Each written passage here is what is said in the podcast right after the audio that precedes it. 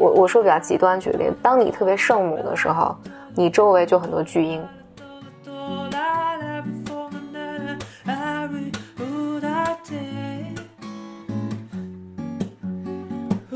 Welcome to another episode of Blow your mind，两个人的公路博客。大家好，我是 Bro 峰，不 是 bra 风，峰哥，Bro 峰，嗯，我是简丽丽。呃，Bro 峰是咱们一位 Bimer 在微博上，呃，他第一次怎么称呼我，我还觉得特别亲切，就是峰哥的英文的意思嘛，而且但是特别特别亲切，所以用起来还挺舒服的，所以现在越来越自称 Bro 峰了。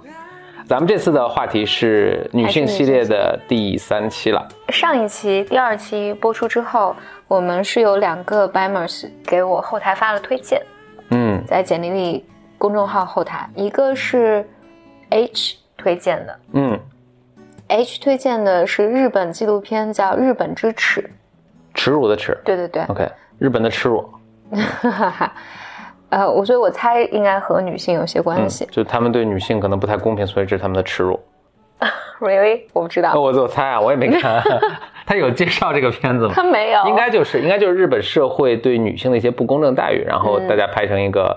类似以前曾经很火过的一个呃文学作品，叫做什么《丑陋的日本人》之类的。嗯。嗯，还有一个 Bimers 叫彬彬，嗯。他推荐了一个 Netflix 纪录片，何峰，你来念一下英文。这前面是他名字啦，这个真是叫 Christian Christian An Amapor Amapor，嗯，可能吧啊，但但是大家搜这个名字啊，就是搜这个纪录片的名字叫做《Sex and Love Around the World》，嗯啊，就是他讲了性和爱，全世界各地的性和爱。对他讲了全球六个城市的人们对爱和性的理解。Netflix Netflix 确实拍了很多很创新的这个传统的这个好莱坞他们不不投资的作品，这挺神奇的。就是他、他 Netflix 还有亚马逊，呃，对好传好莱坞那些传统的电视电影制作的这个生态环境还是带来挺大冲击的啊。好啊，那这就是我 housekeeping 的事情。嗯咱们这一期我想聊一个也是比较大的话题，然后我会从几个比较小的切入点来讲，主要讲亲密关系。嗯嗯，这个也是在在我这边后台来信比较多的，就是嗯大家比较关心的对对对对对，大家问的问题。我我想问问你，你觉得好的亲密关系是什么样的？你说这个我，首先我觉得这个问题特难回答了，嗯一下嗯 put me on the spot。但我你一问到这个时候，我立刻想起我在中学的时候，应该是已经高中了吧？可可能还是初中，也可能反正初高初高中这这个年龄。有一次我跟我爸聊起这个谈恋爱的问题了，我爸就说他在中学的时候，我觉得比较开明的人也没说有什么不好，甚至可能有点变相的鼓励。我觉得，他说他在中学的时候，他在中国当时的那首先是几十年前，二是当时的一个嗯二三线的省会城市这么一个地方。他说他们在当时呃中学的一个重点中学，不是他原话，但我的印象是这样，就是他当时判断自己要不要交往和就这位女生她是不是心仪，是不是要发展的情况是这样，就是我们在一起是不是一起进步？嗯，这还挺革命的。对，就是他在一起是，呃，我想他他他原原话，我爸爸描述原话还挺，我觉得还讲的挺有艺术的。就是说我跟他在一起，其实我我我现在描述都有点现代的语言了，但是但大概的意思就是，我其实想变成一个我更好的自己，我也希望通过比如说，呃，我学习成绩确实挺好的，呃，来来 impress 他，然后我跟他在一起，我有这个动力变成一个更什么更更好的一个。那我当时是这么一个状态，我就觉得这个关系还挺好的。啊，他然后转过来就这么说说，如果说你现在交女朋友，你是也进入这么一个状态，我也并没有什么特别反对，大概就这么一个意思。啊，我觉得这个对我印象留留下印象还还挺深的啊，所以 所以你就一直没有交女朋友？所以我后来设了一个特别二的一个标准，就是谁愿意来跟我一起讨论《G.E.B》这本书，就可以一起就可以交往。所以确实单身的时间不要交。那 我我我想、嗯我想自我暴露一个咱们俩的一个细节，但我估计你可能都不太记得了。OK 嗯，我记得咱们俩刚认识的时候，其实有、有聊到你想找一个什么样的女朋友。Really? OK，啊你看你就你可能这是我们有确，我老觉得这这听起来是个很奇怪的话题。那这个肯定 这是我们确定关系之前还是这确定关系之后这肯定没有，应该刚认识没多久，我忘了，可能这好几个朋友怎么聊是作为学术的讨论，感觉是。对，然后 你说，嗯你第一个想法是，你说我得找个英语好的，Really? 嗯，OK. 你不记得 I 了 have no idea. 嗯，呀我当时想，英语啊好还懂读爱读 GEB，对，但所以原读 GEB 原文的。对，但但我当时，你当时当然你没有没有提 GEB 这个事儿，嗯。但我记得你说有人问你为什么，你说，因为这样我们俩可能看的东西才可能一样，OK OK，对，才有可能有有有就是有共同语言，有有嗯可能更有可能能交流，嗯，嗯但很不幸，虽然我们俩后来在在一起，我们俩看的东西还是不一样，也没看什么一样的东西后。来发现，呃，英文世界也有很多不同种的、不同种类的可以阅读的东西啊，所以这个前提假设是错的。嗯，对，但是回答你问题，我我觉得确实挺难回答。那但沿着我当时的这个回答，我觉得一个挺重要的，就是能够长久的在一起，大家还觉得挺开心的，一些兴趣背景上的呃那融合还挺重要的。嗯当然，就是亲密，就是一个合理的亲密关系，我觉得是一个像一个艺术品一样，它可能有很多 things must go right，这个东西才可能还才合适，就才才才就是特别好。对，嗯，但反过来说，可能其实也挺简单，就是这个东西可能挺难定义的，但是比如说你怎么达到一个合理的亲密关系，我觉得是没那么难，就是或者或者描述起来相对简单的，就还是我们老生常谈的一句话，就是你自己做成一个比较正常的一个人，呃，你就会得到一个比较正常的一个关系，或者你自己做成一个相对健康的人，你的你的关系也会比较健康。所以回到可能我们以前播客我有说过这个话，就是我特别喜欢那个 Paul Graham 那个人，他自己是呃又是编程高手，他又爱画画嘛，好像有人问他说你怎么去画一幅完美的画他就引用了，他引用的是那个产 Zen 的什么 motorcycle maintenance 那里面的话，他说你怎么怎么，他回答说，我引用是这话是什么意思？就是你怎么去画一幅完美的画呢？我很难描述完美的画长什么样啊，但是呢，你先做成一个呃完美的人，然后你随便画就行。对，所以这可能可能得迂回的回答这个问题啊。嗯嗯，我自己觉得我一直都不知道我自己想要一个什么样的亲密关系，嗯就是或者意识层面一直不知道。嗯，我就真的是不知道，这个这太、嗯。太困难了，这个。对，这这个真的是没有办法知道。嗯。然后，但是呢，有一个 clue 是我自己的感受，就是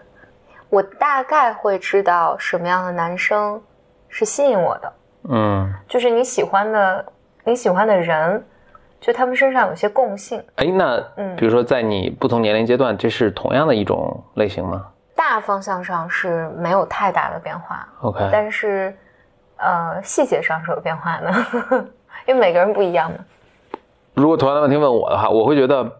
我更年轻，比如十几到二十，甚至二十五岁以前的时候，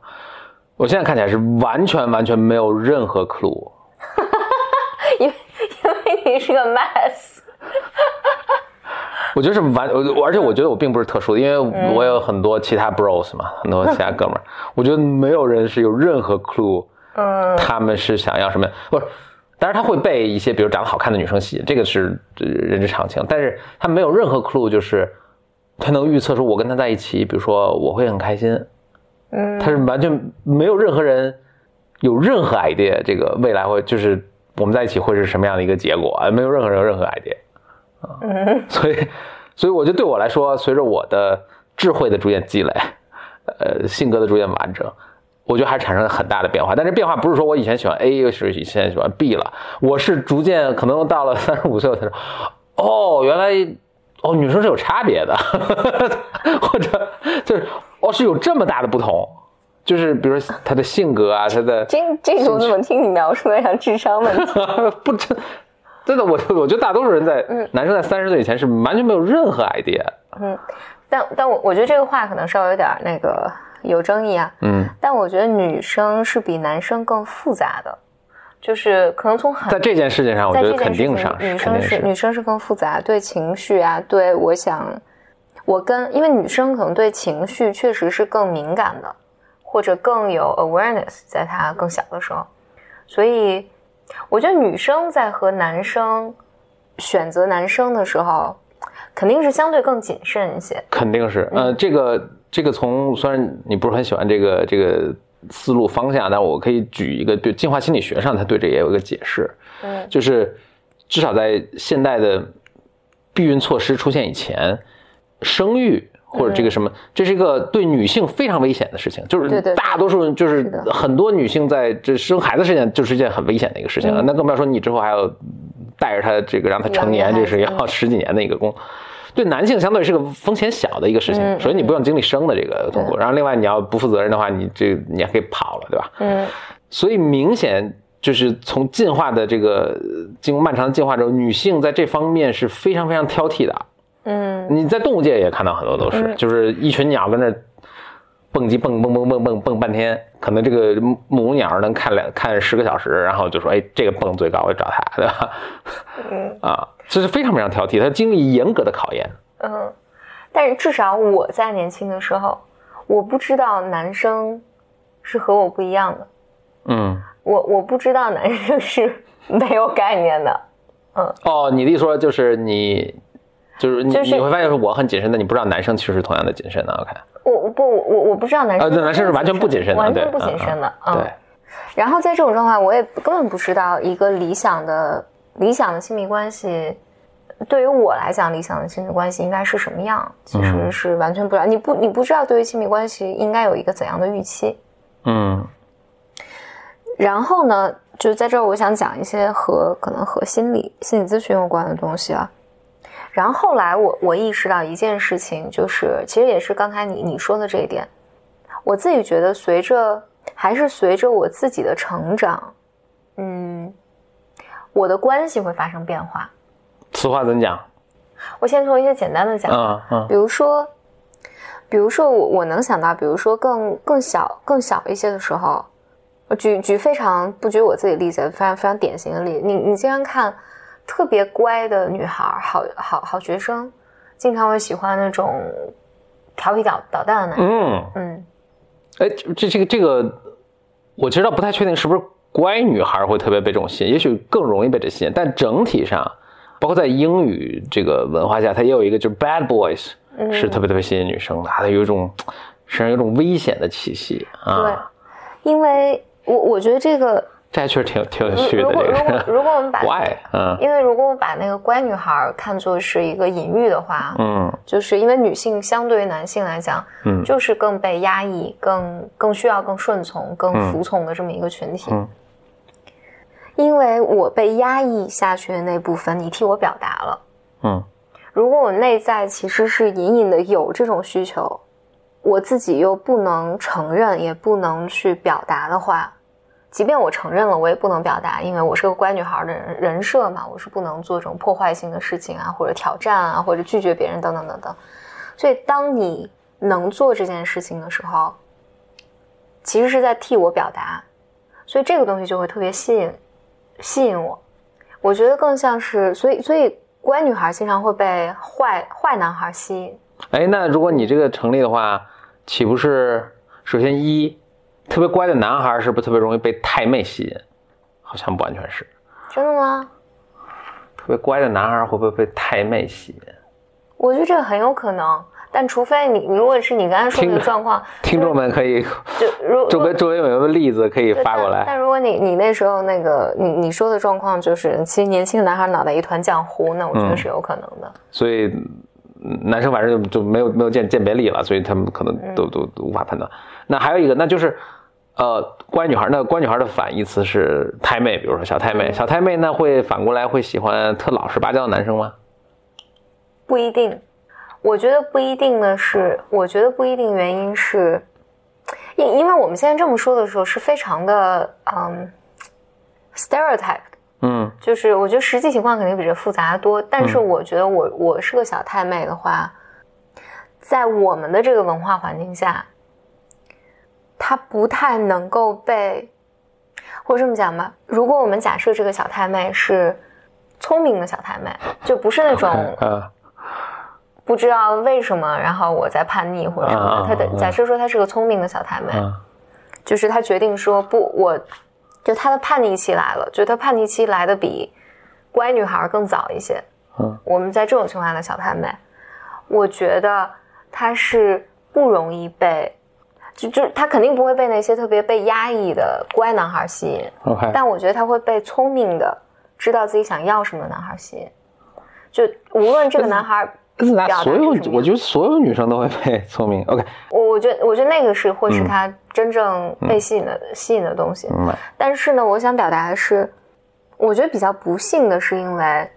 在初中、高中，就是我们的这个社会环境下，我不知道现在啊，嗯所以我说的不不是现在的这这个环境，我觉得是我们那那时候的。二二十年前的这个 二二十年前的，我觉得比较是非常悲剧的一件事情是，我觉得男生在这个环境下，如果特别调皮捣蛋，相对是可以容易被接受的。嗯但如果是女生的话，学校和环境对于女生的羞辱是集中在这种荡妇羞辱上的，就是你是个特别不检点的女生，这个是比较容易所谓小太妹嘛。太妹只是有点极端的例子，但如果你是调皮捣蛋，首先我确实特别惊讶的是，我在回忆我初中的时候，确实没有女生调皮捣蛋，真的没有。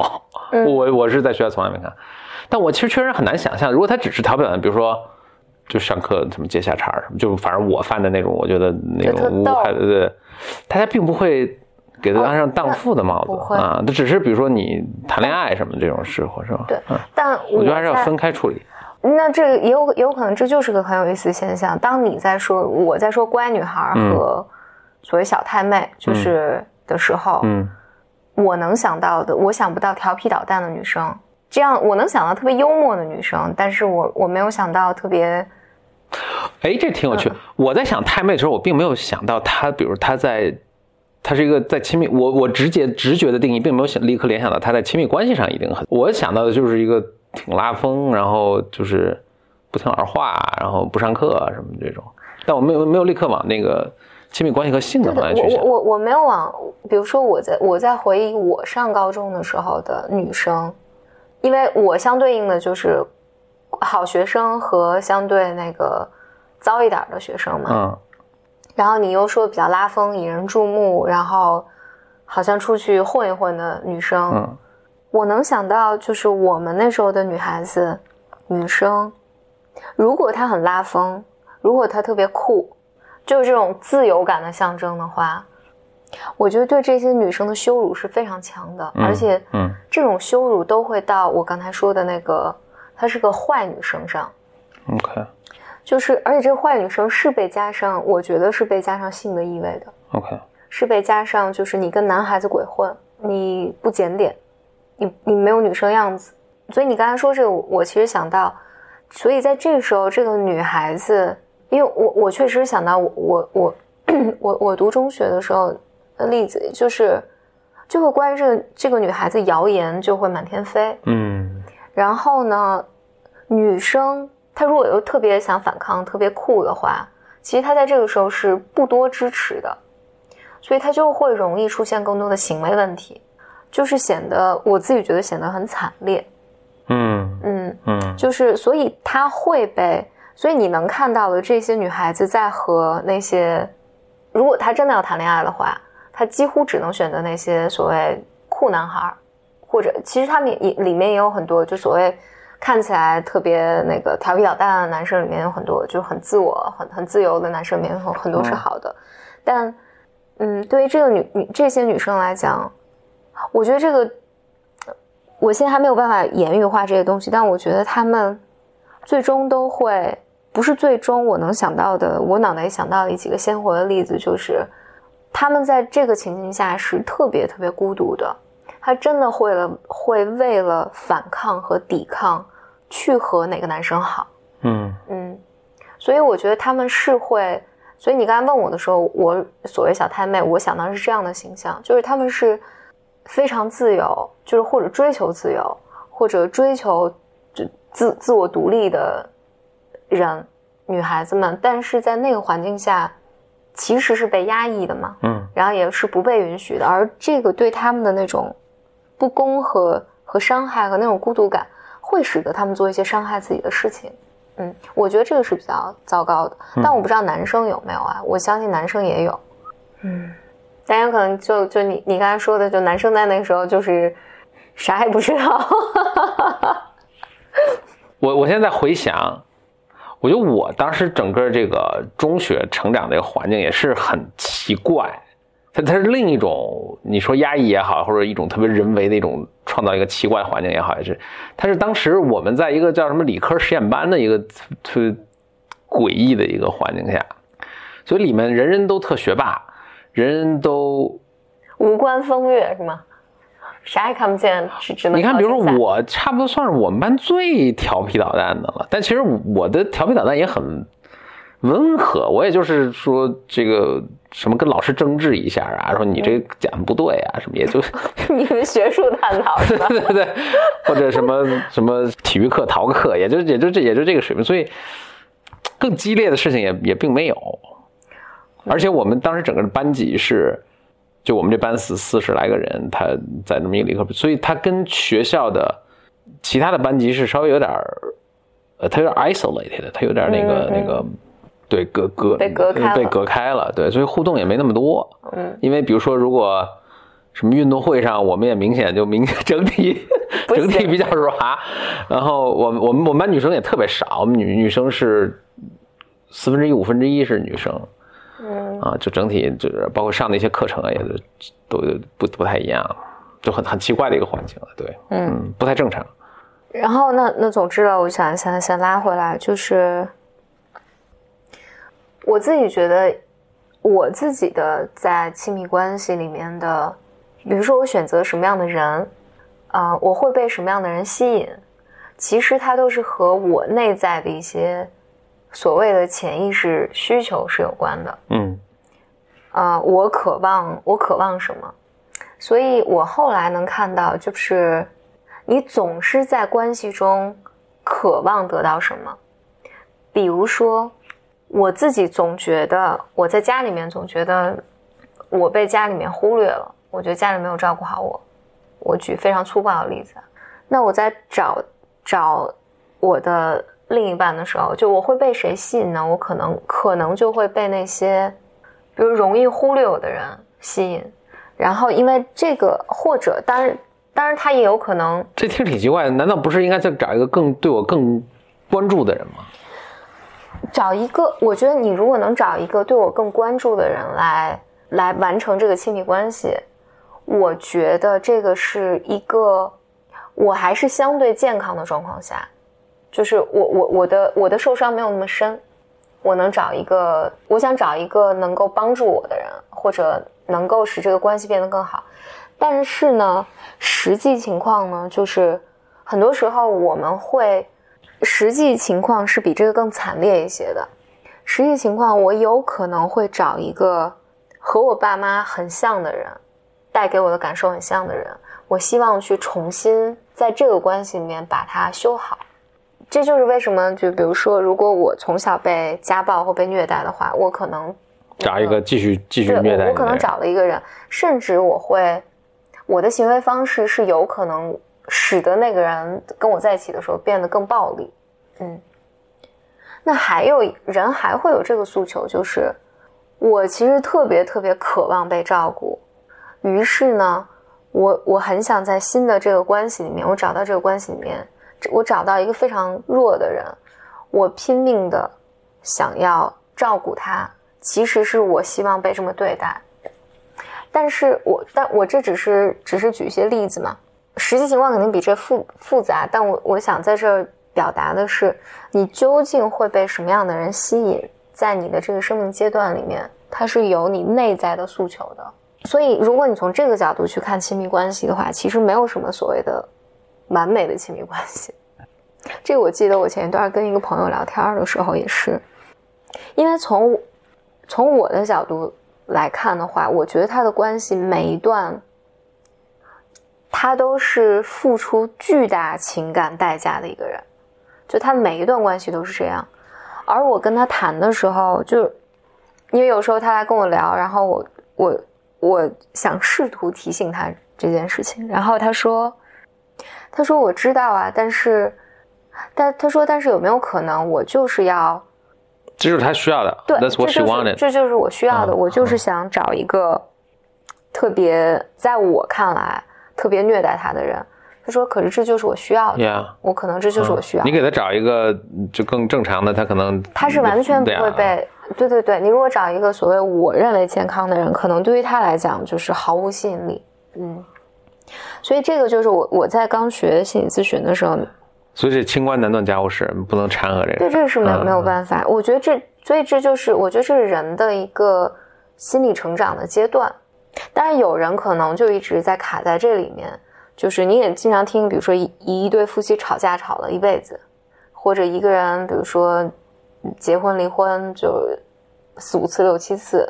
等等等等。我觉得人人是就亲密关系是个巨复杂的东西，然后它就是没有一个标准答案或者一个这就是特别好的一件事情。你说这就让我想到，就是人类的亲密关系跟天下最接近的就是鸟类，嗯其实跟其他灵长类动物挺不一样的。你看黑猩猩什么，一个雄猩猩一堆雌性，这，you know what's happening？但鸟鸟类很多是跟人类非常接近的，嗯，很大的一个原因是因为鸟类它这个。就这也很难说因果了，但鸟类整个，比如抚育后代什么，很多都是夫妻一同参与的。因为，比如一个人在那儿孵蛋，你那怎么办？那必须得至少俩，一个得去出去捕猎才能回来带回吃的回来才能。所以他这个他们之间的 bonding，男男女之间，就是公鸟母鸟之间的 bonding 是特别特别 strong 的。嗯，所以鸟类跟人是最接近的。哎，那我就问题来，就比如天鹅，天鹅好像就是，比如问世间情为何物，这都他当时就是那谁，就是写天天鹅的嘛，这叫生死相许什么对。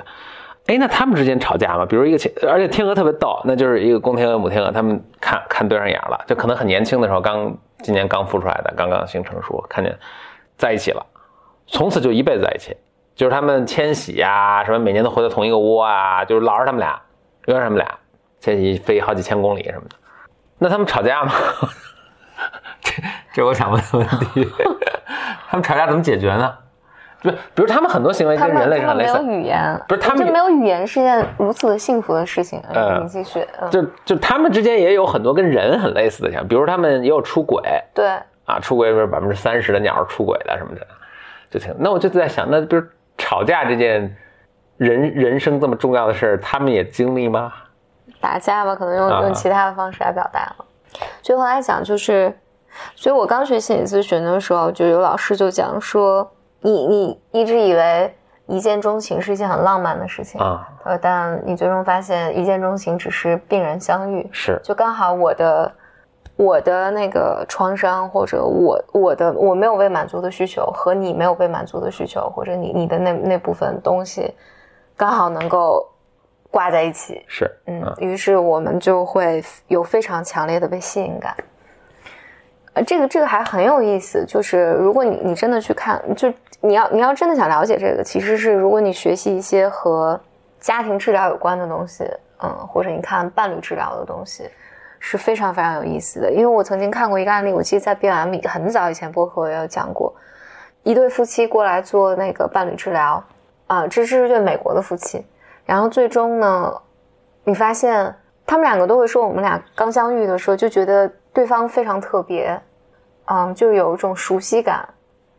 特别好。但后来就是肯定是后来婚姻出问题了，然后来来来见伴侣治疗师，然后后来在这个过程里面发现，他们俩有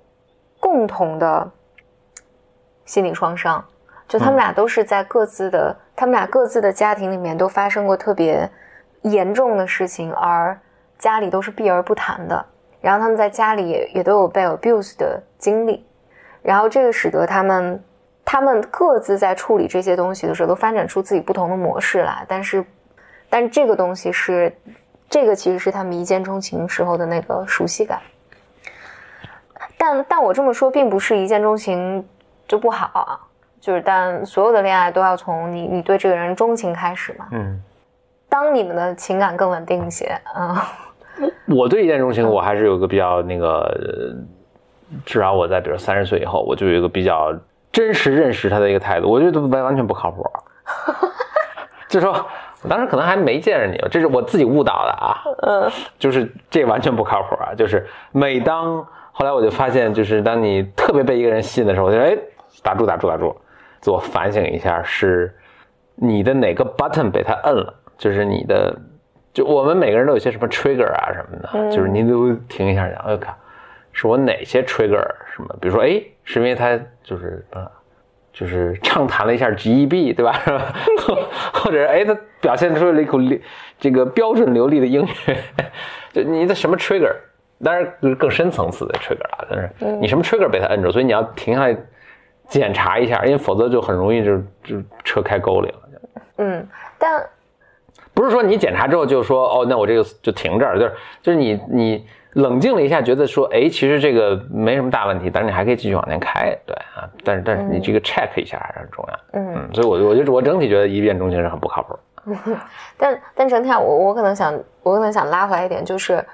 如果你见到了这个人，然后被他强烈的吸引，嗯，但是这时候多半你的前额叶就不工作了，嗯。但如果你还勉强能让他工作的话，你多半，如果你真的坐下仔细想一想，你是能从你过去的一见钟情史上或者恋爱史上找到规规律，找到这个蛛丝马迹的，嗯，找到就是。究竟吸引你的是什么？比如说，你曾经就是坏掉的恋情里面，就是比如说对方就是会言语虐待你吧，举举个例子。嗯。但有可能你又碰见碰到了一个特别自大的人，或者特别自恋的人，但你也知道可能未来这个关系不会走到一个好的方向上去，但是你会强烈的被他这种自大感或者自恋感所吸引。就是，那我觉得这个时候，其实你真的要处理的是，这个自恋感对于我来意意味着什么？嗯嗯，那这个自己很难搞清楚这个事情吧？是不得找个心理咨询师？对，当然你可以 seek for professional help，但但我觉得有时候你跟朋友聊天，你跟朋友多聊聊，真的多听听朋友、家人的建议，我觉得他他也能帮助你来获得这些你想要寻求的东西，不一定是要通要一定要通过。把自己扑到一段不健康的恋情里面，你才能获得这些，这不一定的。嗯。但是一个问题来了，你刚才说这个的时候，我就有一个问题，就是，那如果一见钟情都不靠谱的话，那你怎么开始一段恋情呢？呃，就是一见钟情，让我我觉得不靠谱的是，你对这个一见钟情的错误认识，就是，呃，觉得我们就永远幸福生活在一起了，这个是不靠谱的。嗯。就是刚一起来就有好感，然后我们。更进一步相互理解，什么这个当然是靠谱，但是这一般大家不管这个叫一见钟情嘛，这个就是正常嘛，就是，嗯嗯嗯。你刚说那时候我你说那个，呃，美国夫妻，然后发现他们以前的这个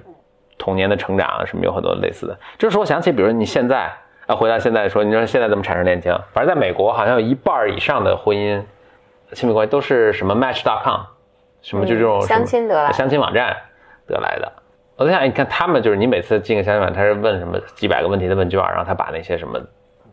可能比较类似的人，或者你们都共同的兴趣爱好、喜欢共同电影的人，他就是 match 在一起，就是匹配在一起。他的理论就是，哎，那其实你们相似的就会比较容易产生火花。这跟你刚才说那其实差不多啊。当然他问卷没问那么深啊，你小时候有没有被啊父母冷落过、打骂过？嗯。我我我想在这延展一点，我觉得不只是这种亲密关系，就是所谓恋爱的亲密关系。我觉得你你会被什么样的朋友吸引，也是一样的。就你人生不同阶段的朋友，其实身边朋友也是不一样的。嗯，我举个例子，比如说，当你特别，我我说比较极端举例，当你特别圣母的时候，你周围就很多巨婴。朋友，嗯，朋友就问你借钱啊，朋友就问你能不能给给我干这个啊，能不能给我干那个呀？嗯，而当你再成长一些，你决定不当圣母了，你要当一个健康的正常人，你有七情六欲正常人的时候，巨婴纷纷离你而去。对，因为你给不了他了，啊，你这时候就更能吸引到一些巨婴去寻找下一个圣母。对你，你你更能吸引到一些正常人。嗯，所以都活在这儿，就是你生活中什么样的关系，什么样的这那的的，都是取决于你自己是你自己的构建是怎么样。对，因为我我对这个有有一个个人的一个经历，就深刻的认识是，我我我没有一个朋友嘛，我我就是新认识的朋友，就是我就特别喜欢他，嗯，你就老想跟他那个一起干这个干那个，然后后来我记得在有一次我们。咱们仨在谈话的时候，嗯，谈到一个项目的时候，然后我们这个朋友就啊、他找了很多借口说这个不愿意做，那个不愿意做，巴拉巴拉巴拉巴拉巴拉。然后他讲了一个，他突然讲到他小时候的一个经历，然后我就意识到，我意识到，我觉得哦，我我总觉得跟他好像很亲密的一个原因，是因为我们俩 share 了同样的 trauma。嗯。嗯，就是我觉得他讲的那些经历，就是他被家人要求的那那些经历，我觉得和我是很相似的，嗯。所以我就觉得哦，那怪不得，我觉得我总觉得哦，跟他更聊得来，虽然我们从来没有聊过这些东西，聊。嗯，所以所以本质上我我自己觉得亲密关系，外人总是能评判说这个亲亲密关系好还是不好，所谓这个关系健康或者不健康，这个外在都有标准，但是真的是冷暖自知，就什么样形态的亲密关系，但很多时候我觉得你当时找的亲密关系，某种程度上就是你想要的，嗯。然后这个不管不管你的这个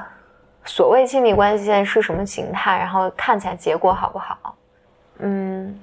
这个好不好也是外人评判嘛，这结果好不好？一般情况下，人们都是在使用亲密关系来帮助自己生活的。这个意思不是我说字面意意思上生活啊，就是帮助自己来完成一些自己内在的心理需求。就我我我举这个我我这么说是因为我再举个例子可能说的表达更清楚。比如说，我还是拿巨婴举例好了。嗯，有的时候你 去嗯，有的时候比如说你对巨婴特别愤怒，因为你总觉得被他剥削，嗯所以这很人人是很有意思的一个一个一个一个一个状况，就是有可能你会故意的勾引他来到你身边，这个这个的表表现可能就是你你特别的 nice 呀，然后你表现的就是我什么都可以啊，然后但是终于当他提出一个不合理需求的时候，你抓到机会能够狠狠的灭他，嗯，羞辱他。这有点诱敌深入的感觉。对对对，但我我我真的是见到很多人做这样的事情，嗯，嗯就是，但是这里面就很多施虐受虐的动力了，所以有的时候我们在关系里面，在亲密关系里面，有时候也做这个事儿，所以这是为什么我刚才说，我们其实，在亲密关系里面，经常使用亲密关系做这个事情的，所以这个时候你看，就和亲密关系是无关了，嗯。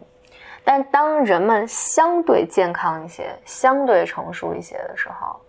你相对更知道自己想要一些什么的时候，以及你知道哪些东西是从关系里面或者从正常的一个伴侣身上是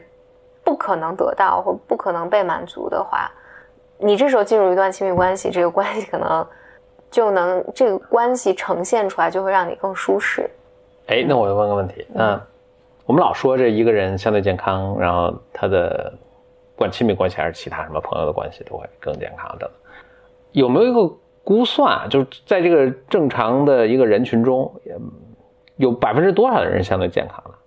这样给我们，因为可能很多在听的听众，大家也在外面找嘛，就心里就会算算这个机会应该是比较少的，啊。因为我我也确实，我我我很高兴听到这个啊，因为我觉得真的是很少。应该真的是比较 少的。嗯，啊，大家也不要抱太大希望啊，对，对真的很少啊。对，但但但在碰到一个一定要珍惜，我 就碰到一个，我觉得你们相处起来比较舒服。嗯我还特别想在这儿说的是，因为因为咱们俩在一起做节目啊，然后咱们俩在一起创业啊，等等等等，你还经常在什么豆瓣儿、微博上来秀恩爱嘛？嗯首先，这是非常令人讨厌的行为。嗯，然后，这我也确我也确实打算现在开始越来越少了，可能就没有了以后。行啊，各位 Bimers 大家听好了，可能就没有了以后。但但我很想说，我我很想说的一点就是，我觉得没有一段关系，包括咱们俩的关系里面也是，呃，你有你的问题，我有我的问题，嗯嗯，这关系也是不断的变化的。就就这么讲，没有那么理想，嗯，我不想让大家觉得这是一个，不想让大家觉得这是一个特别没有冲突，没有没有吵架，没有或者没有冲突，没有吵架是就理想嘛？这挺不理想的，我觉得。嗯，嗯或者不经历痛苦的关系。嗯，或者另外就是，大家说这个亲密关系，我觉得还有一个后面的默认，就好像这是一个静态的东西，就是我们 你非常合适，我非常合适，哎，我们在一起就好了，完美了啊，然后就保持这个状态的，其实完全不是，就是这是一个非常动态的，你是亲密关系可能是一个，它不是个 goal，它不是个 destination，它不是一个目的地，它是一个 process，对对对，就是，所以我我我可能另外一个就是你碰到一个人，当然这个判断也很困难，但是哎，你判断说，哎，我们在一起能够 work on something，work on 这个 thing，啊、是我们的 relationship，就是这个 foundation 足够让我们能在上面 work on，然后当然肯定会出各种各样的问题，嗯，啊、好的坏的什么，但是你你还愿哎，意这个 foundation 是 OK 的，然后我们在一起什么，哎，那就就 OK 了啊，啊哎这个而且是最理想哎，的一个，这个你还真真让我想到，我记得我小时候，啊我小时候倒是倒是有一个很坚定的信念，就是我我我这个信念倒是一直有，我觉得我就觉得人生这么长，然后而且要要经历这么多困难的事情，嗯，你必须得能找到一个人，就是你只你你你最终的这个结婚对象，就是他一定是你愿意和他成为队友，嗯，就是能一起。就能一起面对这些事情，并不是你们一开始就有能力面对这些事情，但是你们俩一起在这个 process 里面 work on 的一个一个人。但如果这件事情，你觉得我跟这个人是没有办法一起并肩作战的，那那他就是他再高再帅再有钱或者再怎么样，这这都嗯就是毫无意义。当然，这问题来，你怎么判断你这这人是猪队友还是？这这也太难，这几乎 是不可能的。但但是我我我记得我小时候是、这个认识我是有的，然后接下来的问题就是你刚才说的，就是那我怎么找呢？怎么？我怎么判断？所以钱钱钱钟书当时就钱钟书当时就说说这个先结婚后在围城里面有这么一段说先结婚结婚再度蜜月这顺序错了，哎先度蜜月再结婚，因为度蜜月的时候呢是各种各样压力啊，像我们最近去了一趟那个嗯这个旅行嘛，就才几天对吧？也是各种各样压力对吧？你经历这个压力，这这趟折腾这么一趟回来之后，哎，觉得彼此还能过，那再结婚。哦，钱钟书这哎说的那所以这这个我倒是多少能、能能理解这件事情，就是结婚总是有这种特别繁琐的仪式，繁琐的仪式，繁琐的这种，呃也确实很多有有有一定比例的人在这个过程中就掰了嘛，双方家、家庭谈不拢啊，等等等。但我觉得都太迟了，他这都马上要结婚前了，弄这繁琐仪式，这繁琐仪式应该更早就开始，那怎么恋爱先有一个繁琐的仪式？就不知道了，就呃就就不知道。但是我觉得应该更早开始什么，因为都那到那时候都箭在弦上，不得不发，家人亲戚七八十口人都聚集了，你说突然说，呃，压力太大了，这可能不太行。不，那那你从比如说婚前的这种见双方家长，然后双方家长可能对彼此有一些意见啊，等等等等等等，你们你们两对，个这个还是怎么处理。然后到你是不是要买房啊？你是不是要干这个呀、你是不是要干那个呀？就不是一定要买或一定不买，但它就跟治疗材料一样，就这个材料在这儿，你们能不能 survive？、你们讨论一下，对对大家是能，大家能不能保持一个，呃，这 能不能 work out 啊？对对对，这能不能 work out 这个东西嘛？能 work out，、嗯那你们有情绪，但同时又有理智啊，能够这个，对，这是这也是个磨合的这个这个过程嗯。我这儿补充一个这个啊，就是有关这个，嗯这个亲密关系是 relationship，它是一个呃 process，是一个过程的。我在读商学院毕业，商学院毕业的时候，其实教授是讲过这么一个事情的。但是教授就反正你们都毕业了嘛，教授就说啊，你们学了很多什么供应链战略啊，什么市场啊，这都没什么用啊。人生是很多东西是很就是那是非常有用的，对你们的幸福的这个影响是大得多的。比如说什么亲密关系什么，但是这个我们也不会，没有人会教，所以我们只能教你一些没用的东西啊。但是他就说说说说这一点，这教授岁数很大了，他说我学到的，我都这么大岁数，我学到一个特别重要的一课，就是就 love 这个词，爱这个词，它既是动词也是名词。我们经常的过度的看重它名词这个东西，我们 fall in love，对吧？什么的啊，我们之间有没有 love？那这个是可能是错误的。应该更重要的是看它的动词那部分，它是个行动。行动有一个什么好处？就是你可以选择去做还是不做的。嗯啊，他说，呃，我在大概就我们结婚很多年之后，可能比如三十年之后，我们夫夫妻关系也出现问题，那我就跟我朋友抱怨，就是说我也不再，我感觉我不再爱我的妻子了。那朋友就说，那你就那你就再去爱呗，就好像我我好像我现在就是呃我不我不经常做饭了。那你如果想做，你就去做呗，就没有什么 stop 现在。说我最近不再开车了，那你想开就去开呗。说我不再健身了，想健身健呗。就是一个你可以 decide to，它的是原词说 you can decide to love your wife again。嗯所以我不知道这个事情是不是能这么，就像开个电灯、开个灯泡一样的，说开就开，说关就关。但这个还是给我一个挺大触动。所以他那个他那那个学习课教什么，我就忘，我现在不甚至忘了那课是什么课。但是，但我记得这个教授的名字，然后我记得他说的这个话，嗯他说：“你们你们，因为我们当时都是可能二十五岁到三十岁之间的一帮孩子嘛。”他说：“你们反正以后事业，我相信你们也不会有什么问题，而且这都不是大问题，你都都无所谓。但你们肯定很多人，大多数人会结婚了。那你们结婚，你们肯定也会碰到这么一个 moment，你觉得你不再爱你的伴侣了。嗯那个时候，你可以 make a decision 去 love 你的伴侣 again，就这么完了。嗯，哎，我说哈，但是我猜他每年都这么说，就不管他这是不是一个套路，我就记录到现在，记记到现在，然后我就送给大家了。嗯。当然，这 foundation 还是得有啊。然后怎么判断这 foundation，这个还是无解。当当然，当然，我觉得，如果当你决定要分开，或者你觉得不爱了，我嗯我要分开，那这也是个决定。啊，对就是，也是啊，就，但但我觉得他就是多给你的 option，其实你还可以选择重新爱他，嗯或者继续爱他。嗯，而而且就是我我确实现在也很同意的一一点，我觉得老一辈人可能都倾向于同意这个。那我现在是不是岁数大了，我也开始出现倾向，像生活中一切值得追求的东西一样，你拉小提琴，你下围棋，你英语好，你 你说的都是你的追求。拉小提琴嘛，呃，或者你身体健美，嗯嗯这其实都还比较简单的事情，都是要付出巨大的努力才做的稍微像点样的。那一段亲密的关系和一个幸福的家庭，那就更是了。你 really need to work very very hard on this，、嗯然后 if you're lucky you succeed。我确实，但是也不是说你在一个呃 abusive relationship 你就不能脱离哈，当然是可以脱离的，而且我们现在社会也相对 open 的，是嗯不管你是男是女什么的，我们都是有这个 choice，都有这个选择。但我确实觉得现在大家就很随意，那你可能就是年真的年纪大了。那可能就 give up too early。是的，是这个从从大家换工作什么都一样的啊，对或学个什么东西都一样的，give up too early。对，give up early 的一个结果就是，那时你以前的工作都都白浪费了，而且浪费了，而且你如果是这样的一个 pattern，这样一个规律的话，你真的可能永远打就打不出那口出水的井。嗯但是那你说多 early 算 early？我天，我门牙都被打掉了，这个是不是嗯 abusive relationship？那 obviously 对，嗯，但这个这个 where do you draw the line？它是 very hard 嘛，就是这为什么这个是个 art 不是 science？对。嗯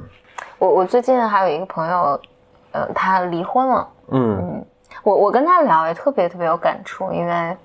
我我这个朋友是一个非常，我觉得他是非常啊、strong 的一个人，嗯嗯、女一个女生，，mentally strong，啊不 Mentally，不是 physically strong。对，physical 不 strong，mentally 非常 strong，我是非常非常佩服他的。他就说，就有有有两个点啊，一个是我觉得他在决定，我有跟他仔细聊一聊，他他是怎么决定要离婚的，嗯就是他在这后面是有非常，嗯，我觉得非非常理性的一些想法。嗯，就就事论事吧，不感情用事，对吧？对对对，嗯嗯就是他，他他最终就做了一个决定，就是和和你说那差不多，做了一个决定。这个决定就是，他说我看清楚了他的需求，嗯我也看清楚了我对我人我人生的需求。就尽管这个感情，有很多年的感情，他说我是在的，他也是在的，但是他说我能看到这个最终不是他的错，也不是我的错，但就是就是不合适，没有未来嘛，所以所以他做了这么一个决定。嗯然后呢，当他离婚了之后呢，他他我们俩聊的时候，我觉得有很有意思的东西。他因为他毫不避讳，他从不避讳跟别人讲说啊，我离婚了，给我介绍男朋友什么的，他从不避讳这些。但他说，他说很有意思，他说，他说当他跟别人说的时候，他才发现原来这么多人都离婚了，但是大家并不讲，就是你平时不会有不不会有这个感觉，是因为你不知道，因为他也没说。当他开始说的时候，他发现哦，这么多人都离婚了。他说，另外还有一个很强烈的感觉是，你能感觉到离婚带给人巨大的羞耻感。他说是别人嘛，就是比如说闭口不说的，还有就是，他说你能看到他，他说他能看到别人对方脸上的那种羞耻感，就是当他当我这个朋友跟别人说说啊我离婚了，就对方的那种惊慌失措，嗯，就好像这是件特别特别糟糕的事情。当然，剧透一下，就是我这个朋友好像离婚了之后，心情特别好，就是生活也特别有意思。他一直讲说，我人生如果没有经历这个离婚，会少非常多的体验。然后，并不说离婚这个体验啊，就是他现在重新去思考自己的人生想要什么呀，重新思考他的啊未来啊。然后他觉得有好多他二十多岁没有做、没有没有得以做的事情。然后现在有有了新的可能性，等等等等，还是蛮有意思的。你不过你能看到整个社会在变得越来越多元。没有，嗯嗯。咱们这期最后我还想讲一个话题，就是在亲密关系里面有一个，除了我们刚才讲的，就是你会被什么样的人吸引啊？你用什么样的方式来处理亲密关系，和你的家庭有关。但同时还有一个东西就是。和父母的关系，嗯，我这来信里面其实也经常收到，其实不止恋爱，还有工作之间，就大家会说，嗯，比如说我我喜欢这样的人，但我爸妈就不同意，嗯，反正这个事儿就还挺常见，一半一半吧，至少，一半可能性爸妈同意，一半可能性他们不喜欢，怎么办？嗯，我我在这想到几个例子。我我我也是跟我的朋友们聊天的时候，就我总结出来一个一个事情，就是大家或多或少在结婚这件事情上，会用结婚这件事情和父母去对抗或者妥协。其实本来你结婚是你的人生嘛，就是你你你选择什么样的人，你要过一个什么样的生活。这个倒也确实，因为结婚确实是两个家庭、两个家族之间的一个，对对对，是吧？对，我我虽虽然这么话听着，在现在这个语境下，就是肯定很多人也不喜欢了，但这确实是，它确实是两个家族之间的事情。但是我我想说的是，人们在结婚这件事情上怎么讲呢？我我讲的是更。你你说的是，比如说结婚之后，或者结就就就就就两个家庭之间，就是有更多的这种摩擦啊、联系啊等等等，这这这这个层面。我想说另外一个层面，我举一个例子好了。比如说，我不只听过一个姑娘跟我讲，我朋友们跟我讲说，比如我就嫁了一个我妈特别不喜欢的人，然后呢，我也知道这个人不是很合适，但是作为我对我妈的叛逆，我就嫁了。对，是吧？我想用这件事情来伤害我妈。是，嗯嗯，就是，而且，当然，你你你不会这么，你你肯定结婚的时候不会有这么清楚的想法。嗯，就是你你你肯定把它也包装成一个，我真的挺喜欢这个男的，这个可以，那个可以，然后等等等等。但是，你有一天就更成熟一些，你回你回想起来的时候，你是在做这么一件事情。嗯，就我听了。很多朋友 其实大家在婚姻这件事情上，他都不是一个特别理智的行为，就是都是，嗯，比如说有有的人就是我妈让我早点结婚，我偏要晚点结婚，其实也并不是，嗯，就我遇到了我也就不结，我我就是要要让人难受，嗯，或者你不让我嫁，我非要嫁，然后因为我就是要表达你你管我管太多这个愤怒感，就人们特别容易在。这种结婚啊或亲密关系这些事情上，使用它来完成你对和父母之间的没有处理好的关系，嗯，这个是特别常见的。所以我记得，我记得我有一次不是去去一个中学讲课，呃，一个国际学校中中学讲课，然后怎么就后来就是讲讲座完，有几个家长跟我聊天，就聊到这件事情，我就讲到，因为那那是个高中嘛，我就说，因为有个有个妈妈就提了一些问题，我就说，孩子在这个时候叛逆是特别好的事情，因为聪明孩子如果他健康发展的话，他在这个时候是要叛逆的，因为我觉得像我这一代，尤其是像我吧，我我的成长环境里面，我一直特别乖嘛。你如果高中时候没有叛逆，初中、高中的时候该叛逆的时候没有叛逆，那他就只能到，你就只能到你二十多岁的时候，真的在面临很多人生重大的选择的时候，你拿，他就拿这些事情和家长对着干了。我们并不说家长一定对一定错，或者你一定对一定错，这多半不是。但是当你的所有注意力都在和父母对抗这件事情上的时候，其实你你做出的那些选择。是为为了你和父母之间的关系去服务的，而不是真的在在做你自己人生亲密关系的选择。是，嗯。然后我就想讲那个，我自己觉得就是，就跟我们，我就你刚才讲的这些，好像我们期待亲密关系是一个，哎，我健康你健康，然后我们俩合适啪，然后这这个关系就好了。这是一个理想化的一个状况嗯，我觉得我们也会理想化我们和父母之间的关系，尤其是如果我们是一个孩子的心态的话，就婴儿的心态的话，你就觉得爸妈就应该理解我，爸妈就应该支持我，这是我个人的选择。但我的，我我现在到现在的感受是，如果爸妈能够理解，第一，这是极少数的。而且，如果他能这么做，其实是非常非常珍贵的事儿，而不是，而不是我觉得我从小长大一个理想化的一个状况是觉得这不是应得的，对，这不是应得的，嗯，这不是应该的，父母不是应该要来理解你，应该就懂你的需求，然后应该就你做什么都支持你的，所以就不要巨婴了。你就就得 grow up，就就但但这是一个对于孩子来讲，这是很残酷的一个现实嘛？就觉得啊，他们有他们的局限，但是呢，同时，呃，我我还见到有来信上有讲说，我我如果真的做了我自己的选择，我我对父母特别愧疚，或者我担心父母不开心，那就是也把父母想太脆弱了。嗯，那父母有自己的日子啊，那可能人都根本都。没特别在意这事儿，啊不，那可是还是有很多父母，对，肯定有了，还是有很多父母不断的来，比如说在哭诉啊，嗯，哭泣啊，说你如果，我记得前段儿看那个一个网综，咱们国内最近比较流行网综，我只看了一个片段，微博上有个片段，就是那个父亲就说，我觉得如果我女儿没有没有结婚的话，他说我就觉得特别羞耻，我觉得特别特别丢人，你会怎么看呢？但对不？但但是就没有了解更详细情况了。但是如果就直接简单粗暴的描述，那就这你这父亲有问题吗？那你没必要嘛。嗯。为什么要羞耻啊？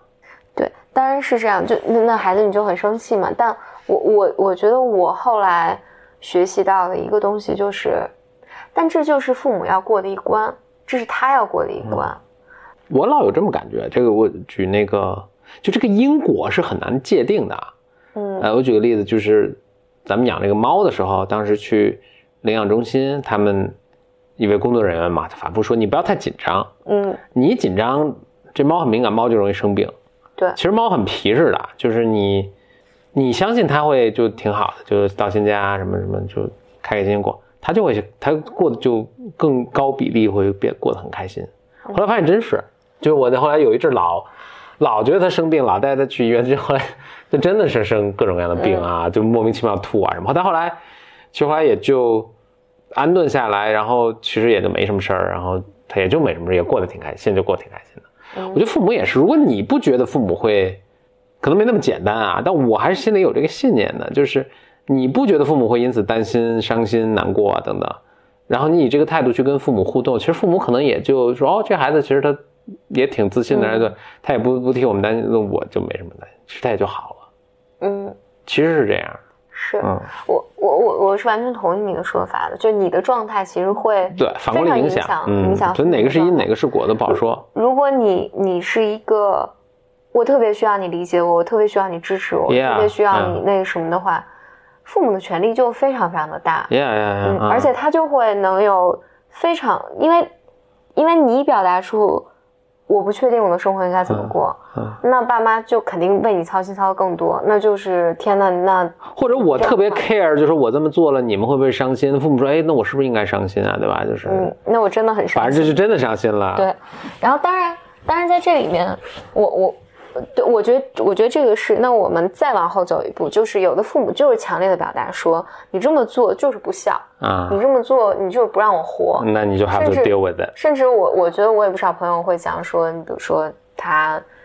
没有按照父母的期待或者预期去结婚啊，或者什么的，嗯那你真的就是你，比如春节回家，那比如你的爷爷奶奶就跟你哭，嗯就是嚎啕大哭，那你怎么办？呀，然后，那 they they need to grow up 了就。哎，对，就是这句话，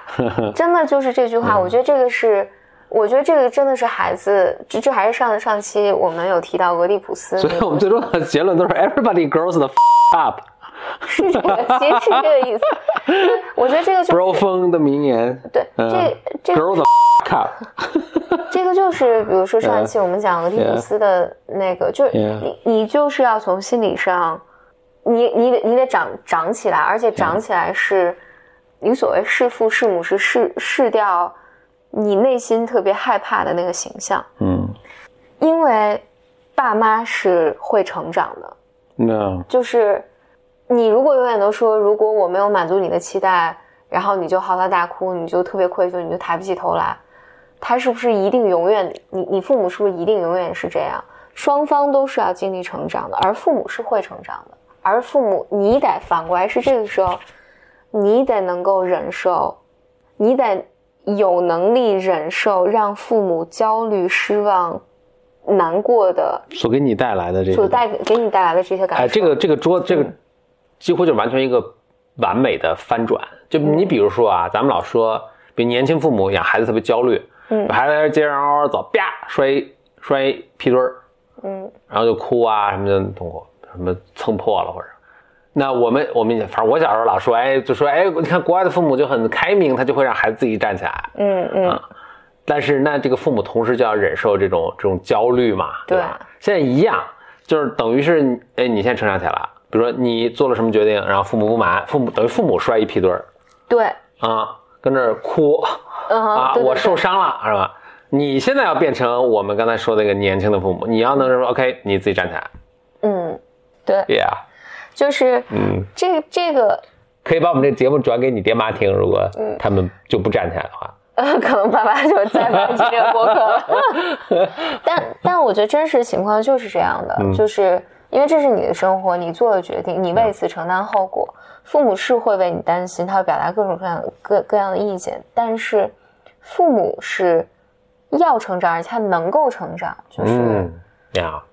对他们要有信心，对，就就所以中国有句老话老讲给父母听的嘛，就儿孙自有儿孙福，哎，就是你得你得想开点嘛，嗯对。嗯就是这不是这不是你能管的事情了。父母也就是父母这个过程中，他 go through 嗯。很多很难很对于他来讲很难熬的很难熬的事情。嗯。但是因为我觉得我年龄也大到一定程度，就我就跟我一起长大的朋友们也都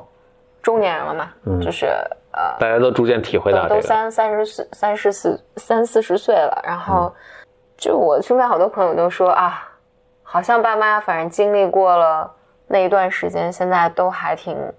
就挺好的，嗯反而他们能有有的有的父母甚至会过来给你更多的支持啊，等等等等，就是我觉得。你必须让父母有机会成长，嗯，你也不能剥夺父母成长。而且我其实觉得现在儿女们是不是确实这方面，就你能想象一个环境，就是哎，如果你的父母嗯自己生活可丰富了，嗯就是一帮朋友们一整天一起玩，整天出去旅游，好久也懒得给你打电话写信什么嗯的，然后。你春节想回他们看，他说：“哎呦不，我们这次还要旅游，我们好多兄弟姐妹什么去什么去泰国、马来西亚玩了，就实在没工夫看你了，你自己过吧。”嗯，我觉得很多儿女会挺失落的，啊，爸妈真的不需要，爸妈长大了，不需要了。What do I do now？对吧？就是就是，可能我真的是因为可能我现在可能大就是大学刚毕业没两年，我一切以前做的事情都是为了 please my parents，就是为了让父母开心。嗯我考好学校，对吧？我找好工作，我找甚至找一个男朋友，我为了活得光鲜，都是哎，突然发现我这父母完全不需要我。嗯啊，我走在中餐，我对吧？我觉得很多人会挺失落。对，对 但但我觉得可能在中国文化下，就是我爸妈都不需要回家，爸妈我爸我爸就是他可能一帮子女们还有个互助小组，我爸妈今天又不让我回家了，我都不知道他们现在在哪儿。然后我爸妈也是让大家一起抱头痛哭啊，什么就是被被抛弃的子女的 support group。One day that this will happen。对，可能是我们的小孩就我们我们下一代。对对对，yeah，我我在这儿的时候，其实我是想到一个，我不知道你记不记得在，在最早，我记得在豆瓣时间上讲那个人格课的时候，就我当时查过资料，还应该在课上还讲过这个东西。我记得是有有一种，我记得是自恋型人格，我如果没记错的话，就是我记得他讲特别有意思的东西，就是研究发现那些聪明的小孩儿，就从小就爸妈爸妈对孩就自恋的父母对小孩儿要求特别多嘛，就我想让你成为医生，你不能啊去弹钢琴的。嗯，Tiger Mom，对，但是如果这个小孩儿，嗯，特别的聪明，父母提出所有的这种严苛的要求，他都满足了，嗯，然后他最后可能就去上了清华、北大、哈佛、耶鲁，所有招儿全部接住。嗯，父母就没有成长了，嗯，反而是那些就是没有那么聪明，就老让父母失望的，对，啊老让父母失望，然后于是这个父母在他生命的某一刻就觉得，我得学会 deal with 这个失望，哦世界原来不完美，对世界不完美。哎，这就跟那些小反而父母成长了，然后这个孩子也更健康一些。嗯。嗯，你能看好多这样的例子。所以，比如说，我们以前也讨论过，说名校的孩子心理问题多，心理问题多，因为他以前是一路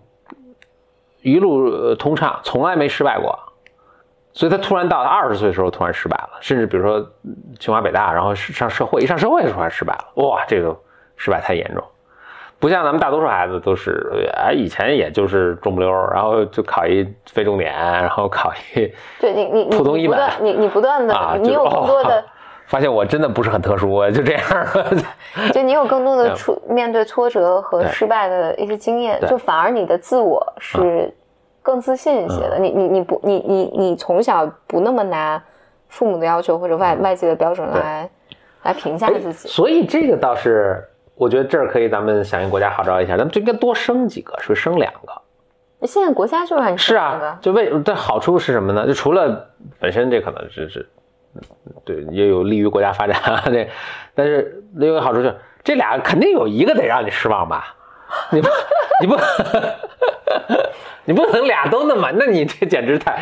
那你这特别受上天眷顾，那你可能就想什么都行了啊，对吧？那你这俩搞不好俩都失望，那就是你再走运，你肯定得有一个失望嗯嗯，啊，那就够了。完成了人生这个成长这一步，孩子帮你完成、啊，完成这一步。嗯你刚才这么说的，我突然想到，一我一个美国的朋友跟我聊，他说他一个朋友跟他说，他说他一想到要生孩子这件事，他就想说，我如果生两个或三个，他们会联合起来跟我对着干，嗯一起把我抛弃。就是，anyway，我是刚才刚才想到，不知道为什么突然想到这个，嗯，就当然这个可以删了，刚刚那段删了吧。嗯，Yeah, why do you talk about that？然 后我就就觉得很逗 我就可以留着，，no，让大家知道说 OK，未剪辑版本其实有很多莫名其妙。对，好了，那这就是我们 BYM 这三个字儿念挺绕的啊。对，，BYM，你就写 BYM 吧，以后。BYM。那那这就是我们 BYM 呃，不是说女性系列，全称 Blow Your Mind。嗯，对，嗯。行，那就是我们 Blow Your Mind 啊、女性系列的第三期，然后我们比较泛的讨论了讨论亲密关系这件事情，嗯，然后我也很想呃能够听到大家的想法还有讨论，以及嗯发到哪儿呢？以及你的问题，嗯。你可以发到微信公众号“简里里”给我留言，嗯然后我我都会把大家的问题记下来。尤其是我之前立的 flag 是我们的这个女性系列一共要录八期，嗯，所以需要你来分享你的经验、你的感受、你的 ideas。你的想法或者你的嗯话题，因为我还有五五个选题没有做，呀，请请大家帮我想想选题。你的话题会成为选题之一呢。嗯另外呢，我们也很，就咱们这第二集播出之后，确实呃引起了很大反响，在微博上产生了热议。呃，就很多人确实都跟我们说，比如听了好几遍，然后把这个节目分享了给他的好朋友，还有很还有一个特别有趣的是，很多人说跟自己的妈妈一起听，应该是女儿跟妈妈一起听，我们听得特别高兴啊。希望你跟你妈妈一起享受这个一起听播客的这个时刻。所以在这儿，我确实也啊、非常欢迎大家把听了之后觉得我们这个节目是有帮助，觉得你周围的人需要听到这个声音的话，声音的话，把这个 Blow Your Mind 咱们这个女性系列的节目推荐给你的朋友、你的父母，嗯你的女儿也许，嗯嗯，拜。拜。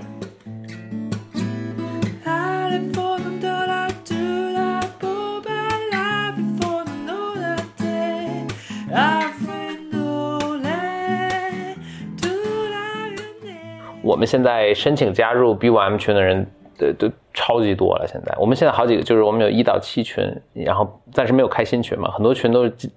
达到或者接超过两百人了已经。现在这些群怎么加入呢？一是如果你有朋友已经在 BOM 的一到七群，他可以把你拉进去。他可以把你拉进群，但是每个人身上现在是有名额的，嗯，就也不要不要跟你的 friend too much，如果他已经用完了名额，可能就没法拉你了，也很遗憾了。然后你在入群了之后呢，呃，我们的一个惯例就是，呃，先会有一个自我介绍，还有一个方式，如果确实没有朋友在群里呢，呃，就找峰哥的微博，就峰哥的简历都有微博，简历里的微博就叫简历里哈，峰哥的微博叫 BYM 峰，呃，一个词 BYM 峰。